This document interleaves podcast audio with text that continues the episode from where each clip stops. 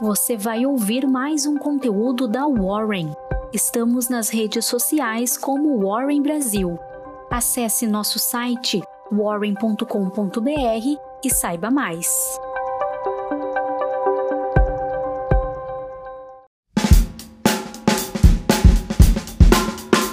Eu sou Gustavo Pazos, trabalho no time de análise da Warren e vim te entregar sua Warren Call de hoje.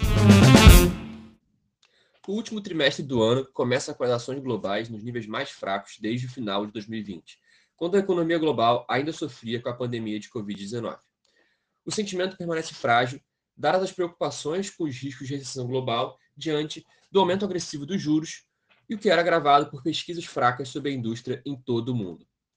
Os preços do petróleo, por sua vez, saltavam mais de 4% depois que a Organização dos Países Exportadores de Petróleo, a OPEP, e seus aliados disseram que irão avaliar uma redução na produção da commodity.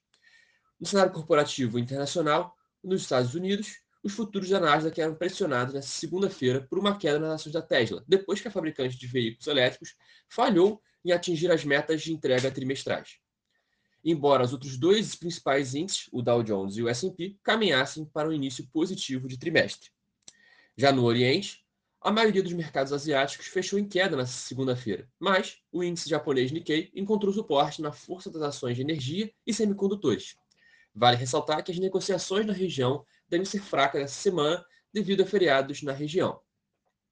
Já no velho continente, as ações recuavam nesta segunda-feira, liderada pelos papéis de tecnologia e do setor financeiro. O sentimento do mercado piorou após pesquisa mostrar que a atividade industrial na zona do euro contraiu ainda mais no mês passado, uma vez que a crise do custo de vida deixou os consumidores mais cautelosos e a alta das contas de energia limitou a produção. O índice Stock 600 já acumula queda de 21,5% até agora, somente esse ano. Falando do nosso, do nosso amado Brasil, e primeiro sobre ambiente político, o ex-presidente Luiz Inácio Lula da Silva e o candidato à reeleição Jair Bolsonaro irão iniciar na segunda-feira a busca por apoios e a definição de estratégias para a disputa do segundo turno. Bolsonaro superou o estimado pelas pesquisas de opinião e ficou pouco mais de cinco pontos de distância do ex-presidente no primeiro turno, 48,42% para o petista e 43,21% para o atual presidente. Antes mesmo do resultado, Lula já havia afirmado que, se fosse para o segundo turno, iria buscar todos os partidos que estivessem abertos a negociar para tratar de apoio. Uma fonte petista afirmou que a conversa com o MDB já começou, inclusive.